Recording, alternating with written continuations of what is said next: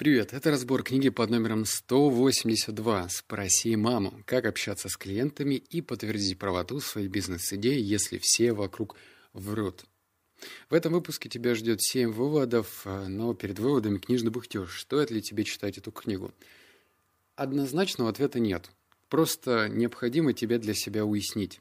Если ты интересуешься стартапами, и тебя периодически э, беспокоят вопросы, а взорвет ли эта идея мир, а насколько она крута, а есть ли у нее какие-то конкурентные преимущества, вообще достойна ли она, хотя весьма странный вопрос. Если у тебя такие вопросы возникают, или э, ты придумываешь иногда как тебе кажется, удивительная, интересная бизнес-идея, то да, стоит эту книгу прочитать. Для всех остальных достаточно семи выводов, которые ты услышишь. Все, определились. И еще, знаешь, даже по названию можно определить ценность все люди, точнее даже большинство людей, склонны врать. Ну, по-хорошему, чтобы нас не обидеть. Ты даже можешь сам провести тестирование какое-то. Если твой друг любит э, говорить только правду, то он попытается очень деликатно, издалека объяснить свою точку зрения, чтобы тебя не обидеть. Но в основном люди не запариваются и говорят только то, что мы хотим услышать. Потому что наши неправильные вопросы, например, ты говоришь, слушай, у меня есть идея создать мессенджер для собак. Вообще, как тебе? Она крутая, потому что я столько о ней думал, я столько о ней размышлял, она мне очень нравится. Как тебе? То есть уже такая дурацкая постановка вопроса будет склонять моего друга сказать, что типа, ну да, идея неплохая. Мессенджер, блин, для собак. Наверное, стоит этим заняться. В то же время есть люди, которые будут очень деликатно пытаться объяснить, что мессенджер для собак, ну, для черепашек, ладно, для собак так себе. Ладно, переходим к выводам. Начнем с первого. Первый разговор продемонстрировал, что эта идея никуда не годится. Второй дал пищу для размышлений. Почему? В чем состояло отличие второго разговора от первого? Мама не могла сказать вам неправду, потому что вы не говорили о ней, о вашей идее. Немного загадочно, верно? Мы узнаем, интересно ли людям то, чем мы занимаемся, даже не упоминая об этом. Мы говорим о них самих и об их жизни, но идея здесь все-таки чуть тоньше. Рано или поздно вам придется рассказать, что вы создаете, и пытаться и попытаться получить от других людей деньги на это. Большая ошибка как раз и заключается в том, что почти всегда разговор об идее заходит слишком рано, а не слишком поздно. Если вы сможете избежать упоминания самой идеи, то задаваемые вопросы автоматически станут лучше. Это самое простое и самое существенное улучшение, которое вы можете внести в общение с клиентами. Вот три правила, которые вам обязательно помогут. Их общее название – Здесь должна звучать барабанная дробь. Тест для мамы. Итак, тест для мамы. Первое. Говорите с ними об их жизни, а не о вашей идее. Второе. Спрашивайте о конкретных вещах, которые происходили в прошлом, а не о взглядах и мнениях на перспективу. И третье. Меньше говорите, больше слушайте. Ключевой вывод, если ты хочешь получить более правдивую точку зрения, то, пожалуйста, не говори свои идеи в лоб. Ну, то есть не надо приходить и сразу говорить, я придумал уникальнейший аквариум для тарантулов, он там будет оснащен тем-то и тем-то, вообще нравится тебе это или нет. То есть так задавать вопрос не нужно. То есть надо подходить издалека, аккуратненько, разговаривать вообще о потребностях, а нужно ли это человеку, не нужно. И только потом ну, если уже твой слушатель спросит, блин, а что это ты вообще начал-то? Можно подвести к идее, но только в конце, а не в самом начале. Вот номер два. Как вам кажется, это хорошая идея? Сейчас я тебе зачитаю весь вывод, но скажу, что я сам попадался в эту ловушку. Объясню потом в конце. Итак, как вам кажется, это хорошая идея? Ужасный вопрос. И дело здесь вот в чем. Только рынок сможет ответить, хороша ли ваша идея. Все остальное не более чем мнение. Если ваш собеседник неграмотный отраслевой эксперт, вы будете лишь повтор... Э, подворствовать собственным слабостям с высоким риском услышать неправду. Давайте исправим этот вопрос. Предположим, вы разрабатываете приложение по управлению работой с поставщиками строительных компаний. Вы можете попросить потенциальных клиентов продемонстрировать, как они выполняют эту работу сейчас. Спросите, что в этой работе им нравится и не нравится. Спросите, какие еще инструменты и процессы они пробовали применять, пока не остановились на том, что используют сейчас. Ищут ли они активно, чем это можно было бы заменить? Если да, то что стало камнем преткновением? Если нет, то почему? На чем они теряют деньги и используют текущие инструменты? Имеется ли у них денежные средства для приобретения более совершенных инструментов? Затем обобщите всю полученную информацию и решите для себя, хороша ли ваша идея. Золотое правило. Мнение бесполезно. И, наверное, стоит э, начать именно с золотого правила, потому что Мнение ради мнения действительно обычное сотрясание воздуха. Э, я попался в эту ловушку совершенно недавно. Вот летом э, я считаю, что у меня неплохой бизнес-опыт, я немало книг прочитал, но в то же время у меня есть хороший приятель, с которым я решил просто обсудить идею. И в конце, когда я эту, блин, идею обсуждал, я спросил, как тебе кажется вообще, хорошая эта идея? Какого черта я это спросил?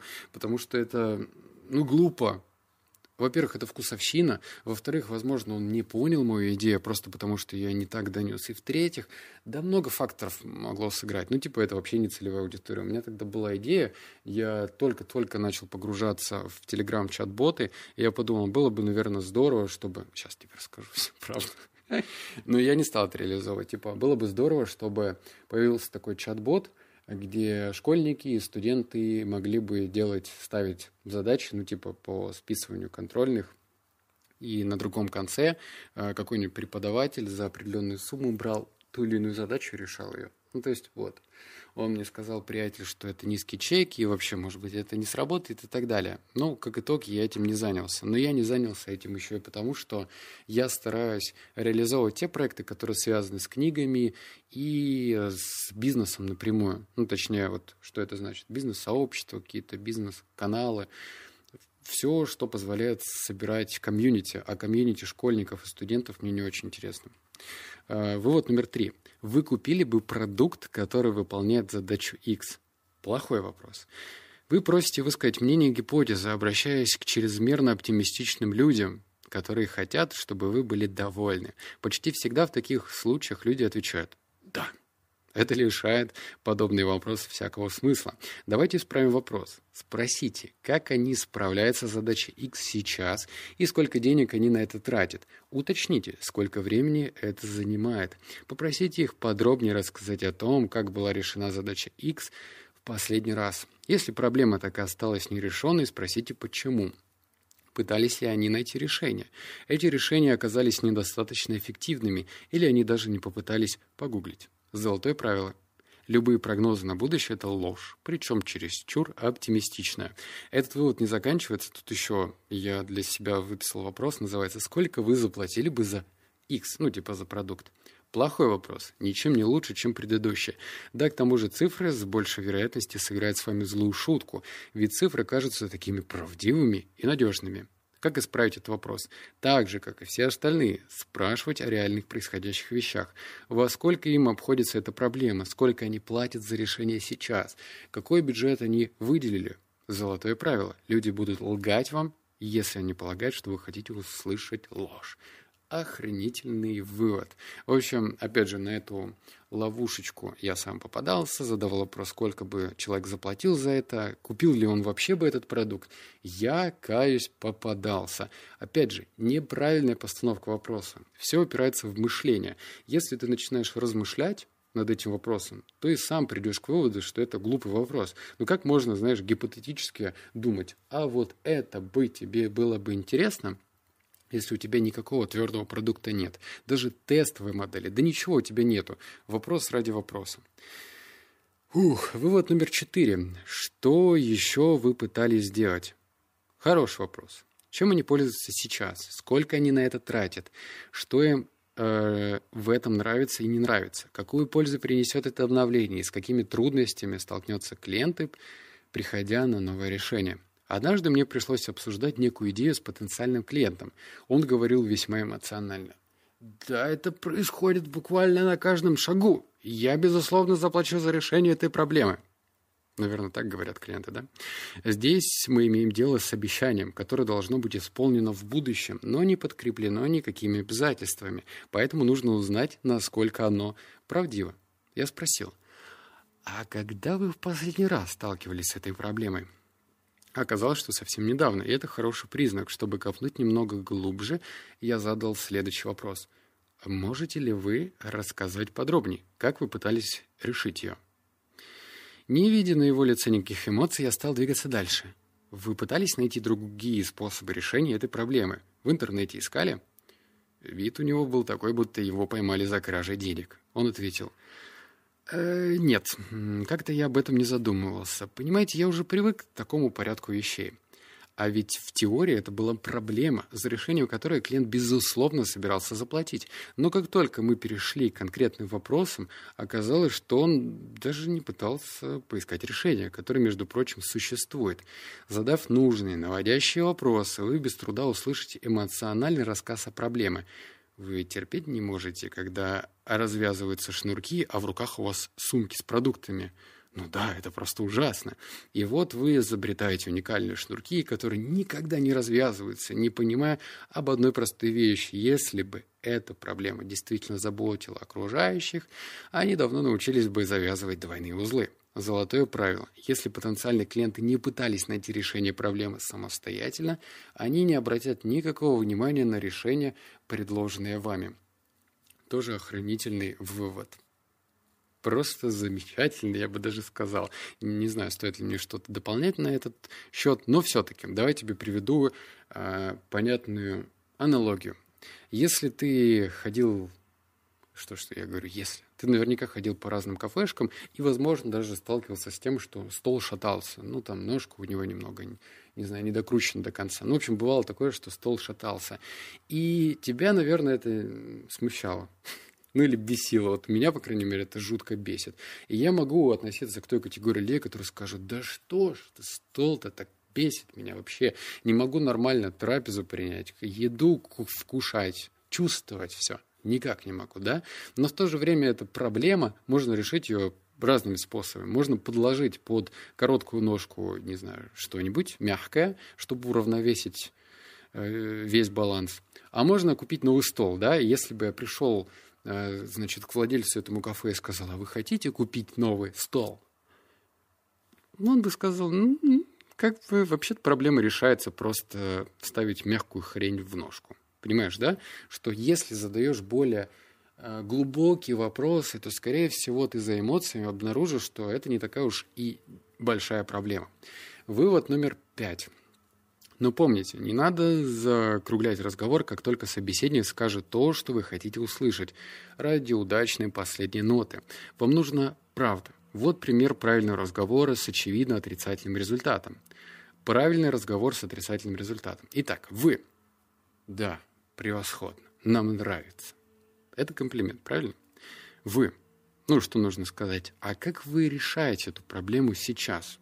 Комплимент отклонен. Вы хотите получить реальные факты. Вы. На самом деле для нас это не слишком серьезная проблема. Мы просто не обращаем на нее никакого внимания.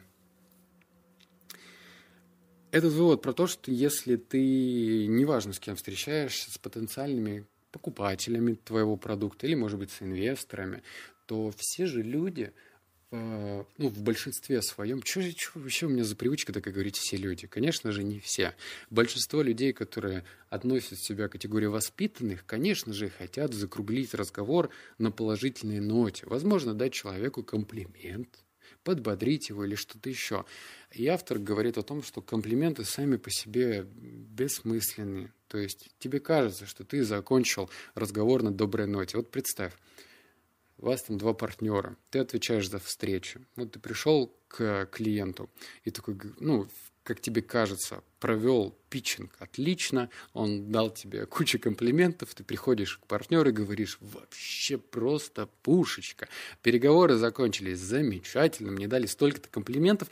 Твой партнер смотрит, лупает глазами и спрашивает, э, дальше что, что с этими комплиментами делать? И это правильный вопрос, потому что тебе нужны эти комплименты – закручивать. Как гаечки, так чук-чук-чук. Потому что комплименты ничего не дают. Еще раз.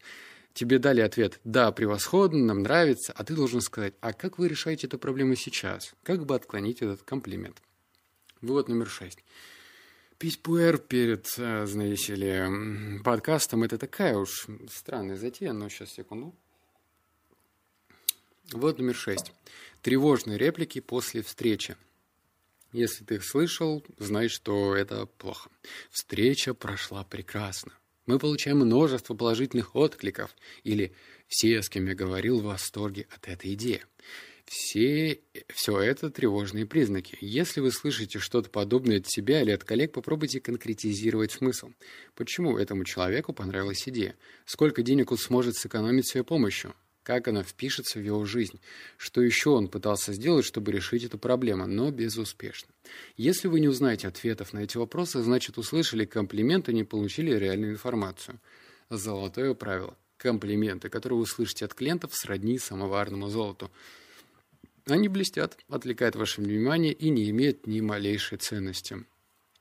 Как мне кажется, это еще один гвоздь в гроб комплиментов. Не надо думать, что задача любых переговоров, питчинга, инвестора или еще кого-то получить комплименты.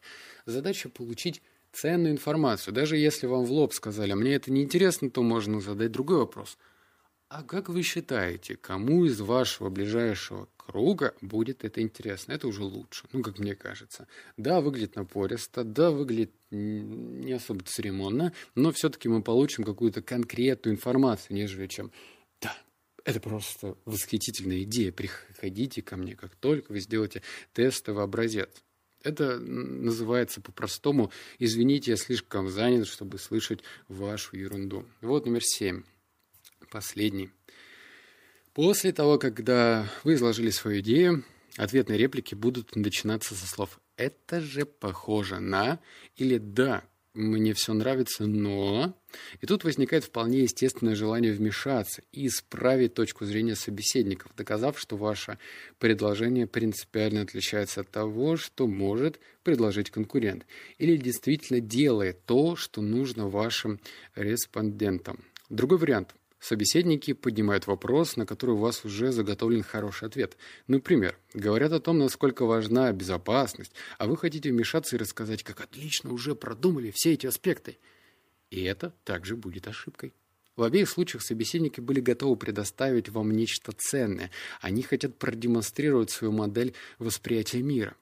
Нехорошо упускать такую возможность получать новые знания, высказаться вы сможете позднее. Кроме того, люди испытывают раздражение, если не пытаются вам помочь, а вы их перебиваете и поправляете. Никто не любит общаться со всезнайками. Золотое правило. Чем больше вы говорите, тем меньше делайте. И мне хочется добавить по седьмому выводу лишь одно.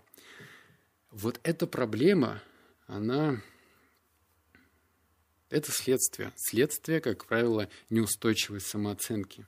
Потому что если ты уверенный в себе человек, то, скорее всего, ответы другого человека не должны тебя сбивать с курса.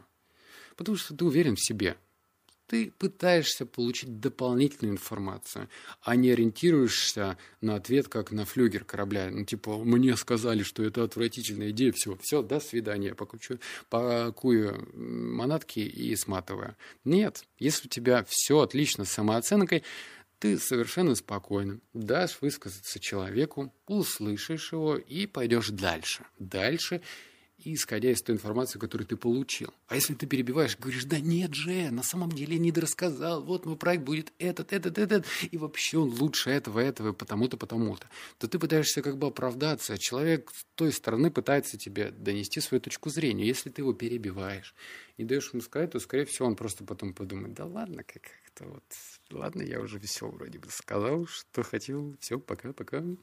Вот, это мысли по этой книге. Короче, если тебе, э, если ты нашел отклик по этим вопросам, то, наверное, книга тебе пригодится. Она, кстати, небольшая, прочитаешь ее за три дня, я думаю. Мне она пригодилась. Не могу сказать, что я получил все ответы на свои вопросы, но факт, она мне помогла. Такие дела. Ну все, обнял, поцеловал, заплакал. Услышимся в следующем подкасте. Пока.